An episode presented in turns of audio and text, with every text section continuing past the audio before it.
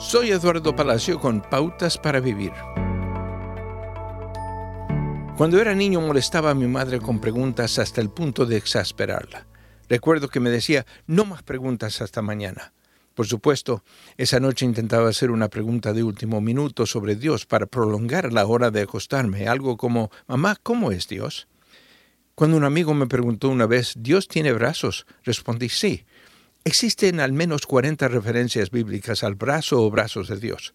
El brazo de Dios se usa para simbolizar fuerza y poder, como cuando Jeremías escribió, Ah Señor mi Dios, tú con tu gran fuerza y tu brazo poderoso has hecho los cielos y la tierra. Para ti no hay nada imposible. También se dice que el brazo de Dios proporcionó nuestra salvación que vino a través de Jesús. Pero hay más. Cuando estamos en necesidad, podemos invocar el brazo fuerte y poderoso de Dios y que la Biblia dice no es demasiado corto para satisfacer nuestras necesidades. El brazo de Dios no solo es poderoso para salvar, sino que también nos sostiene con seguridad.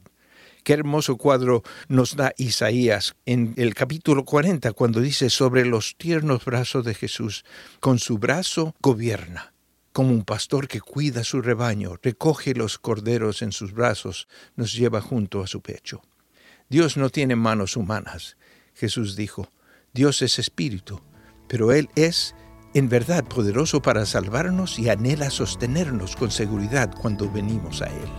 Acaba de escuchar a Eduardo Palacio con Pautas para Vivir, un ministerio de Guidelines International.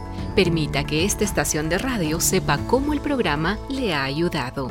Acompáñenos en la próxima emisión de Pautas para Vivir. Gracias por su sintonía.